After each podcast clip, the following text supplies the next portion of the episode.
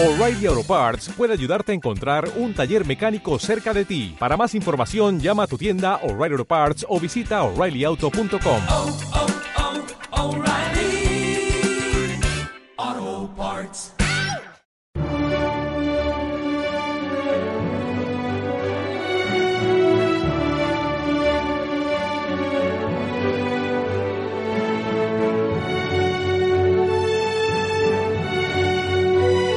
Luxus Mensae, una forma de acercarse a la realidad más significativa de cualquier época, la alimentación.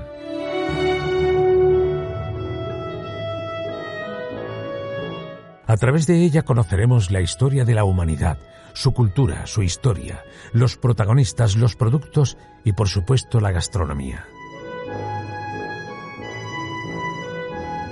Luxus Mensae, un podcast producido por Rafael González y escrito y dirigido por Almudena Villegas.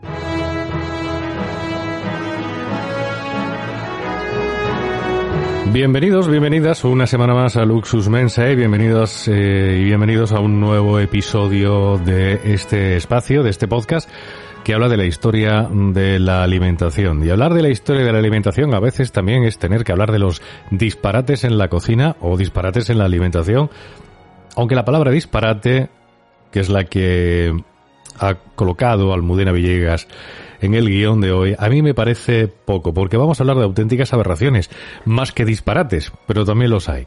Almudena Villegas, buenas, bienvenida, muchas gracias por estar con nosotros una semana más. Una semana más, Luxus Mencianos, y aquí estamos, buenas tardes, buenos días, buenas noches a todos.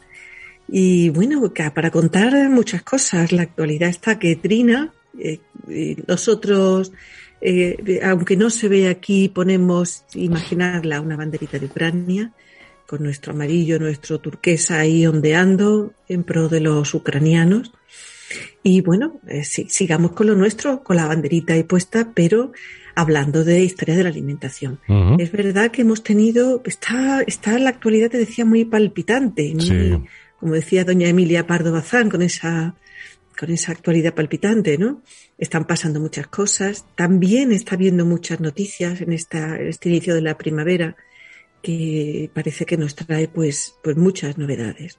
¿Mm? Así que eh, hablabas de la primera, Rafa, que mm, a ti te gusta comer cosas raras. No. Reconozco que ya mi, mi umbral de sorpresa está en el de persona mayor, que ya conoce cosas que no quiere sorpresas. No, no quiero, no quiero cosas raras, pero yo ya para mí raro es la leche frita, o sea que a partir de ese momento ya pues, no hombre, es un broma, la leche frita está muy buena, pero es verdad que no me gusta sí. comer cosas, no me gusta comer cosas raras ya, mmm, este pan para este queso, este queso para este pan. Fíjate que hasta lo agridulce es una cosa que ya me molesta cuando sobre todo en, la, en la cocina no. oriental, ¿no? Sí. Me he vuelto muy, me he vuelto muy clásico, muy español en más ya de lo que era de la gastronomía. Que, es, que es no de quiero, un barrio de Córdoba muy castizo. Y no, o sea, quiero, no, quiero, no quiero sorpresas ni, ni experimentos. Pero bueno, en fin, entiendo, eh, como liberal que me declaro y soy, y siento que hay gente para todo y que tiene que haber de todo. Eso también es verdad. Y sí. yo, por supuesto, pues, pues lo respeto, claro. Eh, y, y lo único que pido es que me respeten a mí y que no le echen limón a la fritura, porque no preguntan, por lo menos que pregunten. no podemos tomar boquerones juntos. Pregunta, échate tú en tu parte, pero no, no invadas la mía. en fin, bueno, queda claro que no, que no soy una persona. Eh, es verdad que de los ejemplos que hoy vas a traer, creo, alguno de ellos, la verdad es que yo creo que no es cuestión de de que te guste lo raro o lo exótico o que tengas curiosidad, un espíritu. Es que en algunos me parece, sinceramente, ¿no? y lo he comentado antes, un poco una aberración. Pero bueno, tendremos sí. oportunidad de, de, hablar de ello. El caso es que yo creo que tú partes o traes este tema hoy a Luxus Mensae por tu reciente visita al Madrid Fusión, ¿no? Claro, Madrid Fusión, mira, es una feria que se organizó, creo que exactamente este año cumplía 20 años, el primer congreso internacional de gastronomía, uh -huh. que diseñaron y desarrollaron José Carlos Capel y Lourdes Plana, dos eminencias, es lo que conocen mejor que la gastronomía. Y empezó a desarrollarse como algo más pequeñito, pero enseguida, enseguida tuvieron mucho éxito, mucha participación, no solo de público, sino también de expositores, que al fin y al cabo es lo que le da caché y de cocineros y juntaron allí, aquello fue, eh, digamos, eh, pues una movida de la gastronomía, ¿no? Eh, lo hicieron muy bien, durante muchos años pues ha estado funcionando. Yo creo que en el 19 ha sido el único año que han faltado, una cosa inexcusable. Y el año pasado, no sé si hubo algo muy pequeñito, pero en definitiva llevábamos dos años sin ir a Madrid Fusión. Y la verdad es que me fui con muchas ganas con dos alumnas de, de, la mención en ciencias gastronómicas de la Universidad de Córdoba y con dos alumnas brillantes, por cierto. Y bueno, con mucha ilusión y muchas ganas de ver a muchos amigos que llevábamos un paréntesis de dos años sin vernos. Yo sé que nos oyen en Colombia y que, y que desde allí pues han tenido, por ejemplo, muchas críticas con respecto a que le llaman Madrid confusión. Bueno, pues porque no han mandado algunos cocineros. Me tengo que enterar exactamente de lo que ha ocurrido con Madrid Fusión y Colombia y podremos traer a alguien, a alguno de los protagonistas, para que nos lo cuente en directo otro día. Eh, también quería deciros, y hago un paréntesis, que no, nos, no lo voy a dejar para el final, lo voy a decir ahora para los que no les dé tiempo a terminar de oír el programa. La semana que viene os traemos una sorpresa estupenda, en la que llevamos trabajando bastante tiempo. Así que no os perdáis el siguiente, el siguiente episodio. Bueno, seguimos con Madrid Fusión, con este paréntesis, es que me vienen a veces las ideas todas a la cabeza y no quiero que se me pasen ni dejarlas, ni dejarlas atrás. Entonces, eh, esta visita a Madrid Fusión, pues ya te digo que ha sido agradabilísima porque encuentras otra vez gente queriendo hacer cosas, otra vez un poco el ritmo de la vida, con mascarilla, eso sí, bastante desagradable. Pero bueno, mejor la mascarilla que el COVID, ¿no? Que por cierto, otro paréntesis, me disculpa Rafa, tenemos una oyente, J10, que nos pone que está enganchada al programa que nos descubrió hace muy pocos días y que creo que se oye un episodio dos al día para ponerse, para ponerse al día. Ah, Así que aquí estamos, aquí estamos. Tómatelo con tranquilidad, tómatelo con tranquilidad, mujer. No vayas a tener una sobredosis, tranquila. Sí, que Make with nimis, que decían. Pero fíjate, nos hace, nos hace un comentario que yo quiero traerlo aquí. Sí. Y, y nos dice con respecto a un capítulo, eh, habéis comentado que es el COVID en realidad es la COVID. Bueno, hay discusión sobre el tema, sí. Pero verás, dice coronavirus, eh, dice hace el eh, término en inglés. Es decir, la enfermedad. La COVID es la enfermedad. Y el virus, el virus ya independientemente del artículo, es el SARS-CoV. Sí, sí, sí, sí. esto lo sabemos. Lo que pasa que, lo que ocurre es que, bueno, eh, ya por este, terminamos confundiendo. Claro, por extensión genérica se dice indistintamente y así está aceptado. Eh, y lo dice, bueno, alguien que ha hecho esta consulta porque tiene que escribir de esto algunas veces, bueno, en el último, en el último año varias veces al día. Está aceptado, sí, sí, está aceptado tanto el COVID como la, como la COVID. Es verdad que hay gente que prefiere decirlo así, y bueno, pues. Sí, yo normalmente eh, digo el COVID, pero y, yo también. simplemente es, simplemente es una manera de hablar. De todas formas, me encanta tener oyentes tan claro, sí, sí, sí tan, geniales, además, que nos dicen, oye, que aquí tenéis tal, oye, pues ahí estamos nosotros, escucharos y con ese feedback, pues que nos gusta tanto, ¿no? Así que eh, J10, descubridora. J10 tiene nombre, estoy buscándola, estoy buscándola en la página nuestra. J10, ¿no, nos siguen en, Twitter? Para seguirnos en Twitter, no tenemos una. No la hallo. Ah, no, yo estaba mirando en la página de. De Evox. De Evox, sí pues en iVoox la tenemos y ha hecho ese comentario pues que es muy simpático y que me ha gustado mucho. Hablando de comentarios. sí, que me gusta tener gente lista. A mí, a mí me gusta mucho más rodearme de listos. Pues, por supuesto. los tontos son peligrosos. lo estamos viendo. Los, lo estamos tontos, viendo. además, ya aburridos son peligrosos. Sí. Tienen más peligro que los malos. hablando de comentarios, no hemos comentado porque lo hicimos así, como a modo sorpresa, de que hay un nuevo producto de Luxus Mensae, que se llama el Entremés. Háblanos de eso, Almudena. Sí, señor, sí, señor. La verdad es que nos, nos van saliendo pequeñas oportunidades, como una especie de píldoras que van quedando ahí. Pues una pequeña charla con un cocinero, con un productor, esas pequeñas cosas que se nos van quedando a veces atrás. Normalmente las contamos después en Luxus Mensae. Pero hemos decidido y os traemos que estas, estas, estos, estos entremeses pues serán pequeños bocaditos de oportunidades que tanto Rafa como yo pues tengamos en el mundo y en la vida y en todas las complicaciones y azares que tiene y que los iremos subiendo pues desordenadamente, como la vida misma, según vayan encajando y, y vayan teniendo oportunidad. Así que ahí tendréis, aparte de nuestro programa semanal, ya veis que es los jueves, a veces se nos pasa y ese tiene que ser el viernes por cosas del guion, pero tendremos a cambio esos entremeses que yo creo que van a ser pues muy entretenidos, os van a, nos van a mantener pues muy, eh, también con mucha relación entre nosotros. El último, el primer entremés y el último de momento es sobre un tema muy de cuaresma, que es el bacalao. ¿Verdad? El bacalao, qué bueno es, ese sí te gustará, ¿no? Me encanta.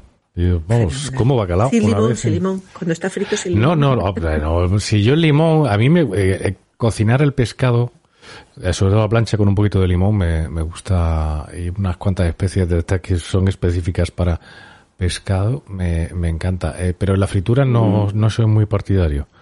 Porque además yo entiendo que una fritura bien hecha, y en Andalucía se suele, en España, vamos a ver en Andalucía, y lo hemos hablado, se suele freír bastante bien, o muy bien. Eh, a mí, en mi opinión, es cuestión de gustos, claro.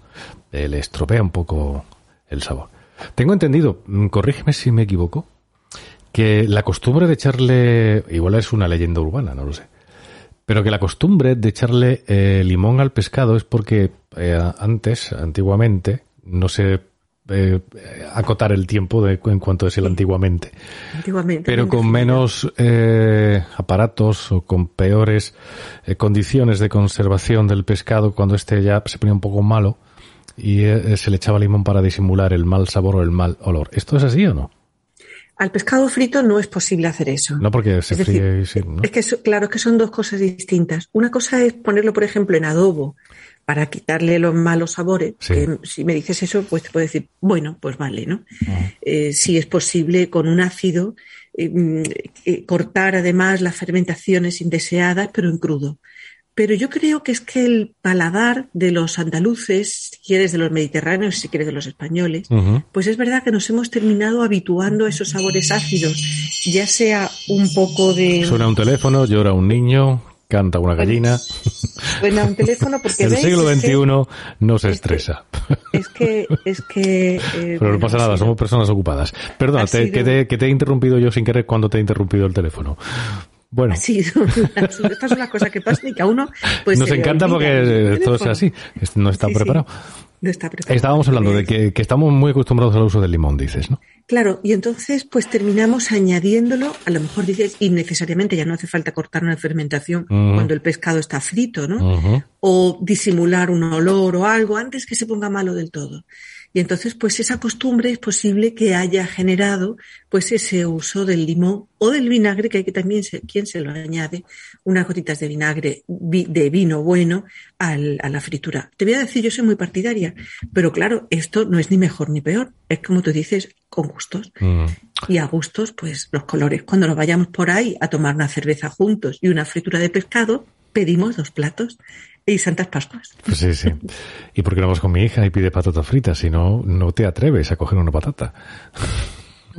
Te Porque les pone vinagre. No, te puedes saltar a la yugular directamente. Ah, porque no quiere- no quiere que le cojan. Eso de compartir patatas fritas, compartir la comida no, pero las patatas fritas son, esto es imposible.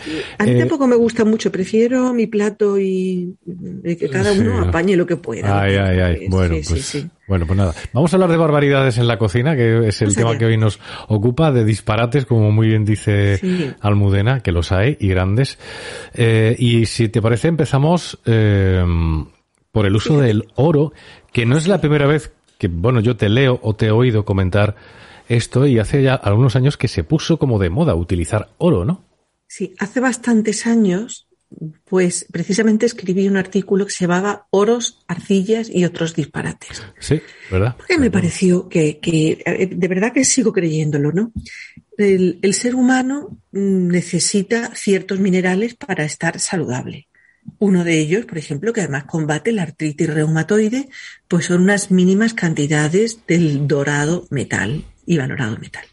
Bueno, pues una cosa es tomar medicinas en forma de extractos minerales de la manera que sea, ¿no? En forma de píldoras de grajeas o llámese X, para que curen una enfermedad y otra es considerar el oro como un alimento a incorporar a una bebida o a una comida. Lo he visto en multitud de sitios. Pues desde ya lo conocéis, además se ha vulgarizado mucho. Al principio llamaron mucho la atención, Sí. pero ya los hay en todas partes. Esos vinos, ese champán con las chispitas de oro, Mm. esos son además unas láminas finísimas. Pero claro, el oro, imaginad, el oro es muy caro. El oro es, eh, digamos, lo que, lo que sustenta, ya no, pero es un valor simbólico que sustenta o sustentaba muchas, mu- muchos eh, sistemas económicos de los países. El oro, ¿para qué lo vamos a comer? El oro no sabe, el oro mm, no huele, el oro es un metal. Entonces, ¿vamos a incorporar oro a un alimento, a un plato, para que nos cueste 15.000 euros, por ejemplo? Que hay bombones que tienen esos precios, ¿no? Pero una Porque pregunta, ¿el oro es comestible? ¿Se puede comer o se puede preparar de una forma que no, se- no es un lo- pues, tóxico? Claro que puede, por la boca cabe todo, quiero decir.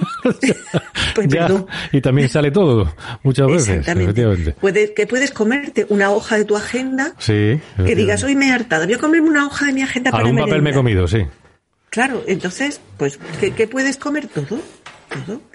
El oro lo puedes meter en la boca, muy bien, pero no es Pero que no es tóxico, quiero decir, no, te- no es, no, hombre, el plomo, No, no, te puedes meter plomo en la, Sí, pero sí, es plomo. tóxico, por ejemplo, ¿no? sabes que es un los veneno. recipientes, sí, los recipientes de plomo, además, dan un, un sabor muy agradable al agua y a las cosas calientes que se ponen ellos, porque suelta un poco de sabor dulce. Y, y- y- pero el oro no incorpora ningún sabor, no incorpora nada. Entonces, es verdad que no es tóxico como el plomo, no vamos a parecer saturnismo, pero es verdad que lleva a, los, a las comidas a un precio, a precio abrumador Mm. sin necesidad, porque no incorpora nada, ni de sabor, ni siquiera de calorías. ¿eh? Entonces, ¿qué quiere decir? Pues que el oro maravilloso, ese, ese metal que valoramos tanto, que además es de tanta belleza, que nos gusta adornarnos con él, Sí. pues va a acabar en las cloacas. Ahí es donde va a acabar. El oro es triste, ¿no? Sí, la verdad que sí. Es, Es es triste, quiero decir, una de las cosas, a mí no, no me gusta tanto hablar de sostenibilidad como de aprovechamiento. Me gusta que las cosas, mm, pues se puedan Es que la sostenibilidad es política y el aprovechamiento es sentido común. Claro, esta es la diferencia, gracias. Entonces, no me gusta tirar las cosas, no me gusta tirar la comida y no me gusta jugar con las cosas de comer, más allá de la diversión que hay en una mesa con gente simpática y con buena conversación. Así que el oro que se puso tan de moda, te digo, ya por lo menos hace 12 o 15 años, se empezó a incorporar oro, pero parece que ahora hay otro pequeño fulgor dorado. Quizá es, pero claro, los, también eh, las, las, eh, los trabajos que se hace con oro no solamente es que el oro sea caro, es que se cobra mucho más. ¿Me comprendes? Entonces, bueno, pues la- las- los beneficios de vender platos preparados con un, con un ingrediente que no es un alimento, pues resulta que también son mucho más beneficiosos y ventajosos. Entonces, a ver qué estamos diciendo. Y es lo que tú dices, sentido común. Sentido común como, como con el tema de las arcillas. Sí, bueno, la arcilla es otro producto que se puso, o no sé si sigue estando de moda, y va unida precisamente a un nombre de un cocinero vasco o español, que es Arzac, José María Arzac. Sí, Arzac puso de moda la, comer caolín, que es un tipo de arcilla blanca que, mm, que, que es, que es posiblemente que en algún tipo de enfermedad pues sea necesario, con algún tipo de consecuencia, que no sé cuáles son exactamente, que, la, que el caolín pues pueda incorporarse a una dieta pues de una forma, de una forma mm, adecuada, pero el caolín no aporta calorías porque también son minerales. Es decir, no es un ingrediente orgánico que nos pueda, que nos pueda traer algo positivo a la dieta. Entonces estamos hablando de lo mismo. Sin embargo, te voy a contar algo que ocurría en el siglo XVII y XVIII en España, principios del XVIII. Pues que las señoras que tenían además una... mm, Las señoras casi siempre de clase alta que querían no engordar, pero que padecían igual que ahora, mucha hambre, porque las que están muy delgadas, muy delgadas, pues tienen que tener hambre, tienen que tener hambre. Entonces, lo que hacían era, lo digo un poco en broma, ¿eh? Lo que hacían era comer búcaros.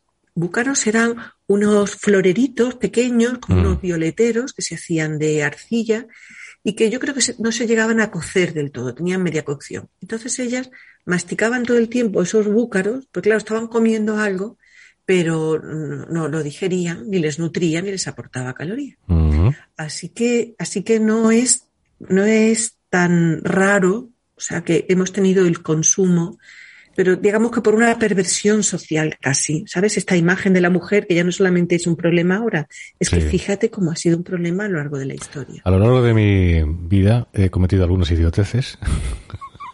y entre ellas ha sido comer tierra. Pero, ojo, ojo, que es peor ¿Cuántos todavía, pagar por ello.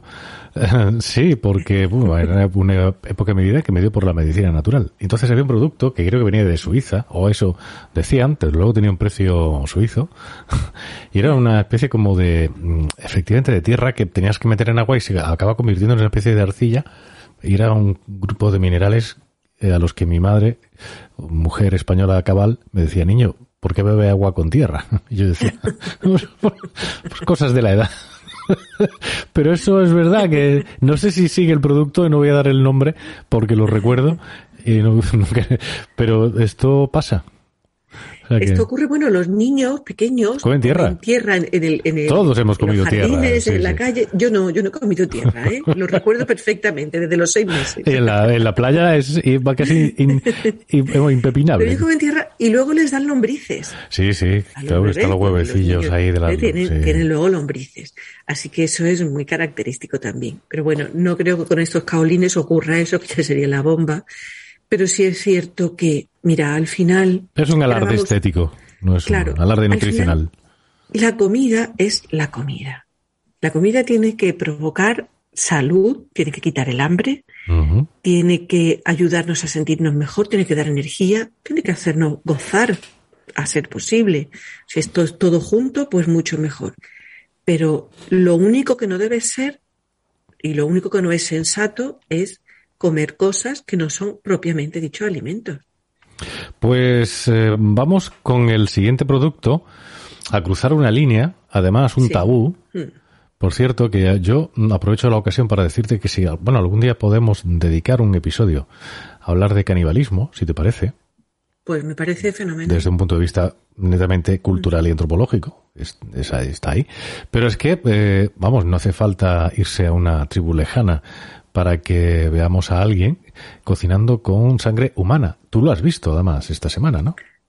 Yo lo he visto, a mí me ha sobrecogido. Si te digo la verdad, uno ya casi no te sorprende nada porque has visto muchas cosas. A mí sí me gusta probar cosas nuevas, me gusta ver los procesos creativos de los cocineros, me gusta cuando ves un trabajo, un producto bueno, unos aobes maravillosos, clorofilados, bueno, eh, ¿qué, qué decirte? Creo que en el alimento pues hay una maravilla más allá también de la comida porque hay técnica, hay conocimiento, hay agricultura. Sí. Y todo eso, el conocimiento, sabes que siempre me maravilla. Pero esto me sobrecogió, me sobrecogió verdaderamente. Y ha- han pasado algunas cosas estos últimos días. Te decía que esta ya ha- ha- me, me ha provocado pues esa casi repugnancia. Es un, hablemos de un cocinero eh, danés que se llama Rasmus Munk o Munk, que es el jefe de cocina o el propietario, no lo sé, de Alchemist, un, un restaurante, eh, bueno, pues eh, singular, vamos a decir cuanto menos, porque se trata algo más que de ver las cosas de forma diferente. Él es un tipo, pues, muy provocador. Yo creo que, a ver, a juzgar por cómo tiene el restaurante diseñado, con, con él está muy preocupado por los animales y por lo sostenible y todo esto, pues lo encuentro un hombre francamente atormentado.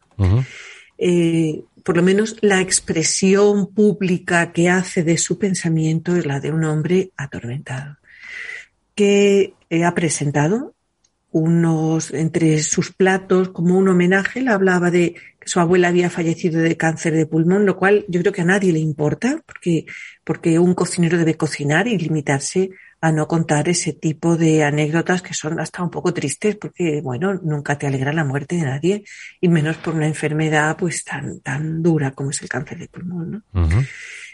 Eh, pues presentar en una ponencia, en una ponencia internacional de esta categoría, pues unos pulmones humanos con un cáncer. Entonces, bueno, pues es, aquello fue durísimo. Yo creo que Pero eh, vamos a ver, quiero decir, Se- Estamos hablando de pulmones de una persona ya que ya ha fallecido, ¿no? Claro, no se los habían quitado en vivo a nadie. No, no, Pero me refiero parece- que, que No, no, un, un pulmón extraído del pecho, extraído del pecho y puesto en, un- en una mesa, pues mostrándolo, ¿no? Me pareció cuanto menos una falta de respeto a los enfermos de cáncer. Todos tenemos familiares, todos tenemos amigos eh, que, que han padecido o están padeciendo o padecieron en algún momento esa enfermedad. Así que como menos, como menos, Rafa, me pareció una falta de respeto absoluta al- al- a la enfermedad y al ser humano.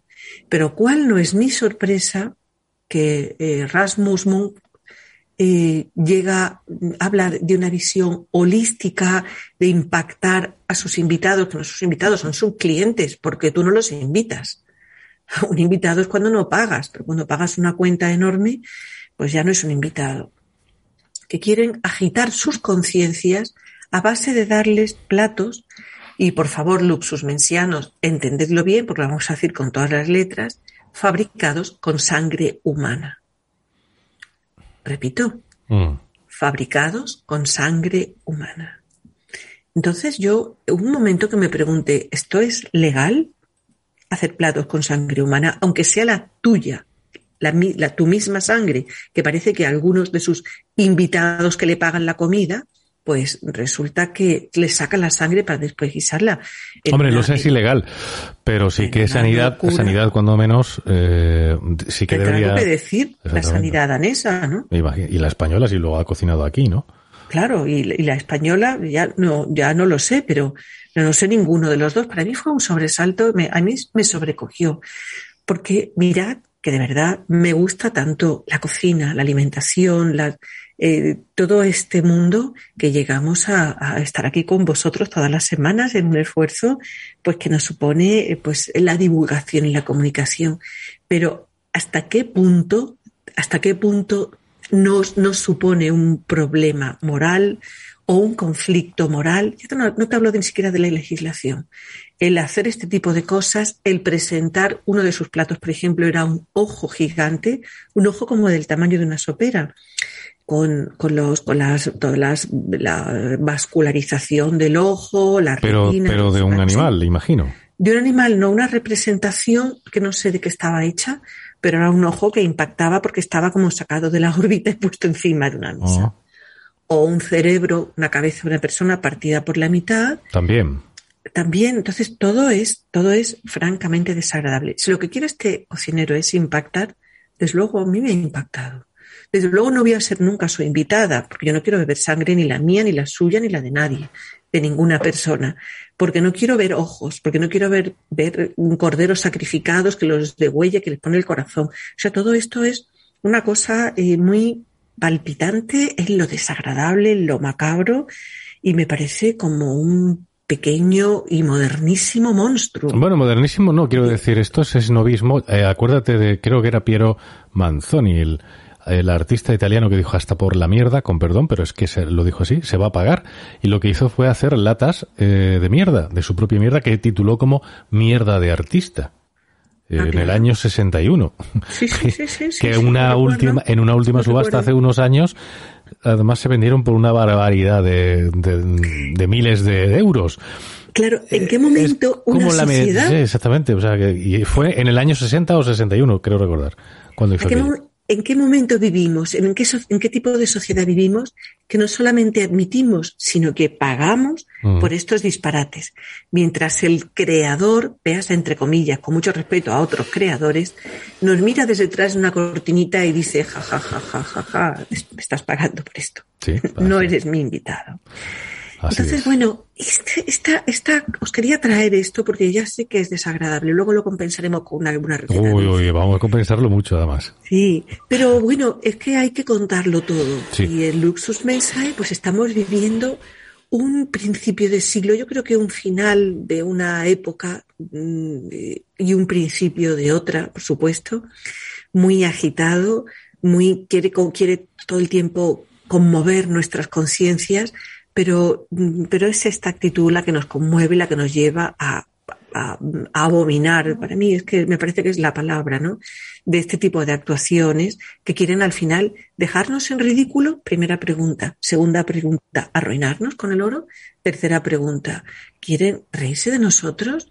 ¿Qué, qué quieren? Esto es el, el emperador desnudo, Almudena. Es el emperador, es el cuento del emperador desnudo. Hasta que alguien, las mil y una se- noches. se- Sí, al- sí. a que alguien señale al emperador y se atreva a decir que va desnudo. Y esto es, es- muy casi diría que muy viejo, pero bueno, es verdad que no, no- no puede evitar uno sorprenderse ¿no? de, de ver este tipo de, de barbaridades. Bueno, pues Rasmus Munk se llama el, el artista danés. Yo creo que los daneses son, son raros, alguna gente del norte de Europa, los nórdicos, porque es que le da poco el sol, y esto no es bueno. El sol, la gente, los amigos, abrir un vida poquito la vida. Muy distinta es- a la nuestra, por ejemplo, más lejos, en el sur de Europa. Sí, Sí, En pero fin. bueno, que atormentados hay por todas partes. Sí, ciertamente. Atormentados hay por todas partes. Yo, eh, sabes que yo amo mucho a los países suecos porque eh, los últimos años pues los visito mucho y me dan muchas alegrías.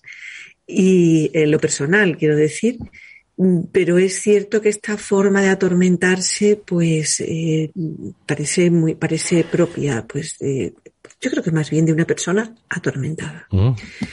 atormentada, abrumada, aburrida, pero me- yo al final me pregunto, ¿qué comerá este señor en su casa? Eso es decir, el clima y la dieta también afecta. Claro, claro, con una tortilla de patatas maravillosa, con un plato, con unas arepas de nuestros amigos americanos, hasta con una hamburguesa de nuestros segundos grupo de oyentes que están en, estáis en Estados Unidos, hasta con una de estas estupendas hamburguesas de carne de vacuno, de estas est- muy buenas, pues nos da la vida, nos da la alegría y no replantearnos la muerte comiendo sangre.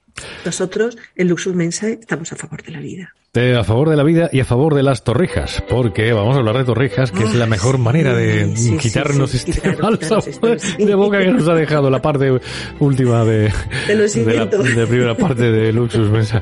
Caray. Vamos a hablar de torrijas porque la torrija es un postre eh, tradicional, eh, entiendo que en, en casi todos los países hispanoamericanos, eh, igual para definirlo en, en Hispanoamérica tienen otro nombre, pero, eh, bueno, y en muchos sitios, ¿no? Pero la torrija como dulce de temporada, en este caso mm, relacionada con la Semana Santa, es muy propio también de aquí de España, ¿no? Es, la torrija es el... Lo digo porque también hay pestiños para la Semana Santa, hay otro tipo de dulces, pero la torrija, fundamental es el postre, es el dulce rey de la La torrija nos define, Sí. nos define. en Todavía no me he comido ninguna este año. Ay. Todavía no, yo No. llevo haciendo torrijas ya toda la cuaresma. Pero no es por penitencia, es por tradición. Por penitencia tendremos que hacer otras cosas. Pero fíjate, los, es mediterránea la, la torrija, ¿eh? Es mediterránea. Los romanos hacían torrijas. Fíjate qué interesante. Ajá. O sea que es un plato que lleva con nosotros muchísimo tiempo porque es muy fácil de hacer y muy bueno.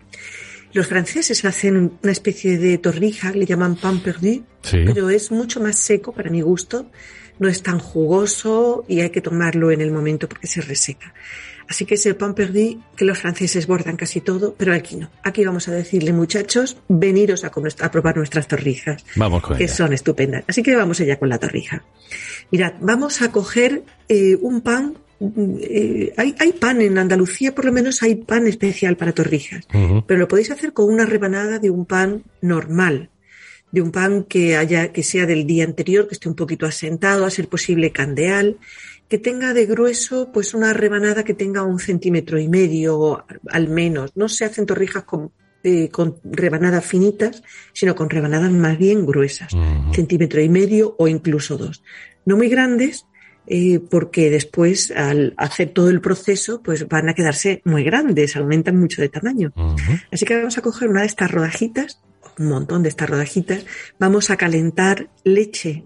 Pues aproximadamente si cogemos, por ejemplo, ocho rodajas de pan, que las vamos a poner en un recipiente para después cubrirles con la leche, pues vamos a coger tres cuartos de litro de leche, seis cucharadas soperas de azúcar, una, una, eh, una cáscara de limón, una, una varita de canela.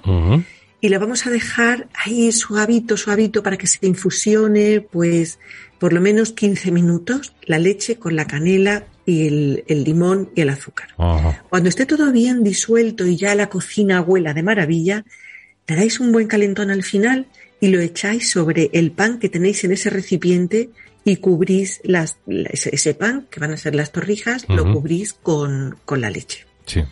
Lo vais a tapar muy bien, con mucho cuidadito. Vamos a dejar que, se- que quede, que para que se empape bien de la leche.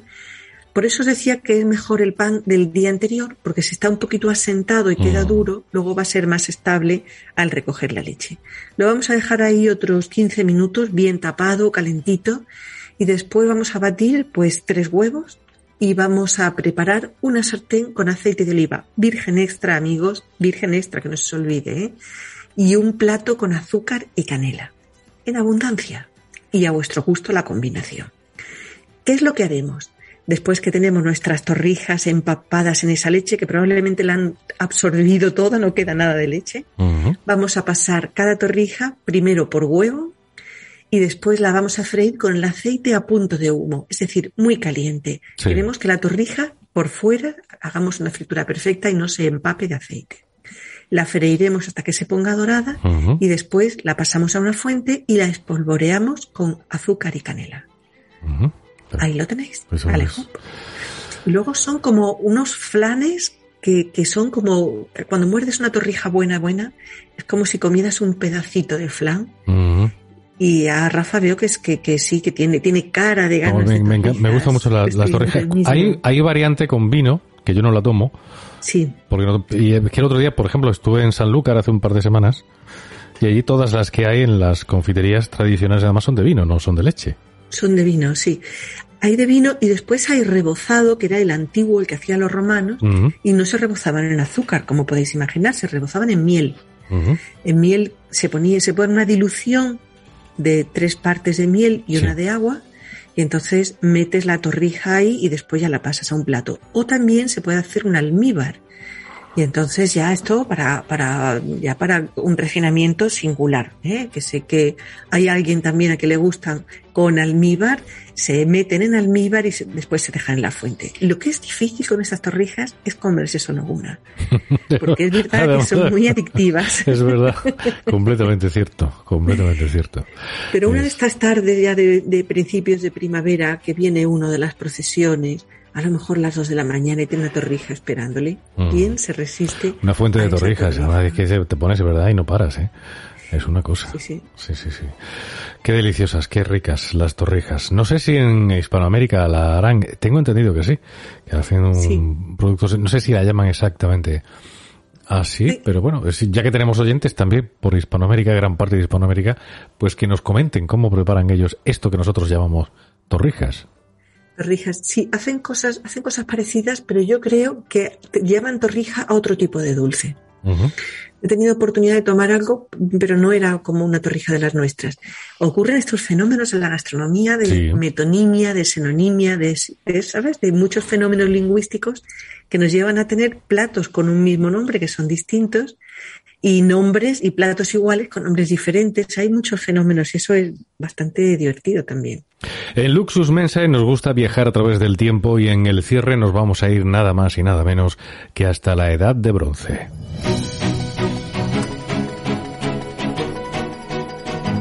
Luxus Mensae.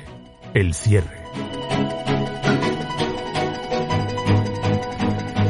Eso en cuanto al tiempo en el espacio, nos trasladamos hasta el Valle del Indo, ¿no, Almudena? Así es, vamos a dar, que además hemos hablado muy poquito de las cocinas hindúes y, de la India que a mí me apasiona, porque son una de las culturas eh, asiáticas, esta y la China, pues más antiguas y con una mayor tradición. Claro, cuando hablamos de cultura es que tenemos que hablar de cocina, porque van vinculadas y las primeras tecnologías siempre en la historia están vinculadas con la alimentación. Así que os traigo la primera noticia porque no he tenido todavía oportunidad de acceder al artículo completo, ¿eh? Mm, pero en fin, la noticia es de lo más interesante. Se ha descubierto por estos análisis que se están haciendo de ADN sobre los recipientes cerámicos, en este caso, pues qué tipo de alimentos se cocinaron en ellos. Entonces, es fantástico tener, porque tenemos un libro abierto. En los historiadores estamos teniendo una cantidad de oportunidades con los estudios de ADN pues que nos dan de forma fehaciente seguridad, por ejemplo, en este caso de los alimentos que estuvieron en contacto con estos, eh, con estos recipientes que eran ollas, jarrones, platos, jarras pequeñitas, en fin, multitud de recipientes de cerámica. Fíjate que en esta zona, que ya sabéis que yo creo que al principio de Luxus Mensa, en la primera temporada, hablamos de la cocina hindú y de la vaca sagrada, si os acordáis, hablamos de los tabúes. ¿Te acuerdas, Rafa? Sí, cierto. Yo creo que hicimos alguna, alguna incursión. Pero esta, esta va todavía antes. Ah, Se han analizado los, los restos de vasijas de hace, de hace 4.200 a 4.000 años de antigüedad es decir, antes de Cristo, pues unos 2600 o así, de la época de la Edad del Bronce, en la zona que hoy es eh, Pakistán y el noroeste de la India. ¿eh? Entonces, fijaros que es la tercera civilización urbana, donde hay ciudades más antigua del mundo. Y lo que se descubre es lo siguiente. Sabemos que eran, eran, eran, grupos de agricultores y de pastores seminómadas. Uh -huh. Es decir, a veces se iban, pero volvían siempre, ¿no? ¿Y qué es lo que hacen? Pues fijaros, sabemos que comían carne, sabemos que comían la grasa, igual que nosotros utilizamos el aceite de oliva, todas las civilizaciones tienen una grasa singular que las caracteriza. Sí. Y en este caso era la grasa de, la grasa de animal. Pero además sabemos que en, por lo menos en esos recipientes no se comía, no, se, no, hubo, no hubo nunca pescado, es decir, parece que no comían pescado ni lácteos. Claro. Es decir, nos estamos acercando a pueblos de pastores que todavía no han tenido contacto con el ordeño. Es, es, curioso la... porque si tienen ganado, ¿no? Claro, pero eso hoy, pero imagínate en, en, una, en una edad en la que todavía a lo mejor no se ha aprendido a ordeñar. Sabemos que, se, que pueden comer los animales más pequeños, que sí. son más fáciles de producir, que enseguida eh, puede haber un, otro nacimiento, pero a lo mejor todavía no han llegado a saber cómo ordeñar. O por algún tipo de tabú no consumen leche, que también es posible. Es curioso, cuanto menos, y sobre todo acercarnos a una cultura. Y luego sí sabemos que consumen cereal, que uh -huh. consumen distintos tipos de cereal, no solamente uno. ¿Sabes? Eh, tienen trigo y tienen cebada y creo que también tienen mijo, pero es curioso porque sí sabemos que lavaban los cereales antes de comerlos, antes de empezar a, a, cocinar. ¿Y eso? Pues no sabemos por qué, pero no hay trazas de, de, la, de las partículas de sílice que se generan en las las partes no comestibles de las plantas, por ejemplo, en, el, en, la piel, en la piel esa finita, esa cáscara finísima que tienen los cereales, que es parte de la fibra, ¿no? Uh -huh. Es decir, es, es, comestible, pero no se asimila, ¿no? Así que los, los limpian y los limpian a fondo, no con cuidado, sino a fondo. Están lavando los cereales, están comiendo carne y est además es también muy curioso que tienen algunos de los alimentos, los producían ellos, otros los recolectan porque uh -huh. sabemos que eran alimentos silvestres, pero otros, Rafa, y esto ya, esto ya te va a dejar impactado, los importan. Es decir, están en contacto con ciudades o con aldeas o con tribus lejanas con las que comparten vía comercio distintos sí. tipos de productos. Uh -huh. Bueno, pues la verdad Ahí es que tenéis en la edad del cobre y del bronce. La arqueología no deja de sorprendernos, el ser humano no deja de sorprendernos, la historia sí. también es una caja de sorpresas, la que se enseña aquí y conocemos en Luxus Mensae, porque ya que posiblemente ni tan siquiera historia pueden conocer las futuras generaciones, le enseñarán otras cosas, parece ser, pero no historia. Bueno, nosotros aquí estamos, vamos a estar aquí, aquí estamos, para tratar hasta que, hasta que podamos. Pa. Hay torpe gobiernos, pero te voy a decir una cosa. Dime. Y yo creo que hay, que hay vientos de cambio, yo creo que hay esperanza, y yo creo que ante el idiotismo, el idiotismo que impera, desgraciadamente, ahora en España, para, nuestros, sí, sí. para nuestros oyentes que no son españoles, es que el, el gobierno pues está quitando del sistema educativo la historia, la filosofía, el pensamiento crítico, en definitiva. Pero que las aguas volverán a su cauce, no lo dudéis volverán a su cauce y mmm, volveremos a estar aquí pensando y además con un sistema educativo que ha sido el español, que ha sido siempre fabuloso. Pues hasta aquí por hoy, por esta semana, Luxus Mensae. Eh, no sé si la próxima semana tendremos cita o no, porque estamos eh, por calendario en Semana Santa. Sí, bueno, vamos a ver, que sí, tenemos una sorpresa. Tenemos de hecho, hemos anunciado antes que que- tenemos una sorpresa. eso, le, estoy haciendo gestos por el. le estoy No, no, pero gestos. hombre, podíamos eh, grabar la sorpresa la semana que viene, pero no emitirla hasta dentro de dos semanas. Por eso digo, no sé si vamos a aprovechar el paréntesis. Sé que la semana que viene grabamos la sorpresa. Eso sí que lo sé. Eso es, eso es. Tenemos un sorpresón para vosotros que os va a encantar. No sé Ir si- dándonos esos, esas sonrisas. ¿Qué es un regalo de. Jueves Santo? Pues magnífico. Ah, es que tenemos el Jueves Santo, es que la Semana Santa. Oye, Claro. nos come el tiempo. ¿eh? Claro, que no puede ser por el Jueves Santo porque es eh, un día importante también para los cristianos y los católicos. Pues por la semana que viene. Pero que la sorpresa está. La sorpresa está. De cualquier manera, liberaremos un, un episodio muy bonito que hicimos el año ¿Verdad? pasado Sí. sobre el Santo Grial y la Semana Santa, que creemos que os va a gustar muchísimo. Así que lo tenéis ahí. Pero hombre, acordaos, recuérdaselo a nuestros sí, sí, sí. oyentes. Se acuerden de nuestro, de poner su corazoncito, de decir que les gusta y de contarnos sus recetas de torrijas, que alguna por aquí ya va apareciendo. Incluso en redes sociales nos tenéis arroba, en Twitter, arroba luxusmensae. Nos tenéis ahí. Almudena, hasta la semana que viene. Hasta la semana que viene a todos.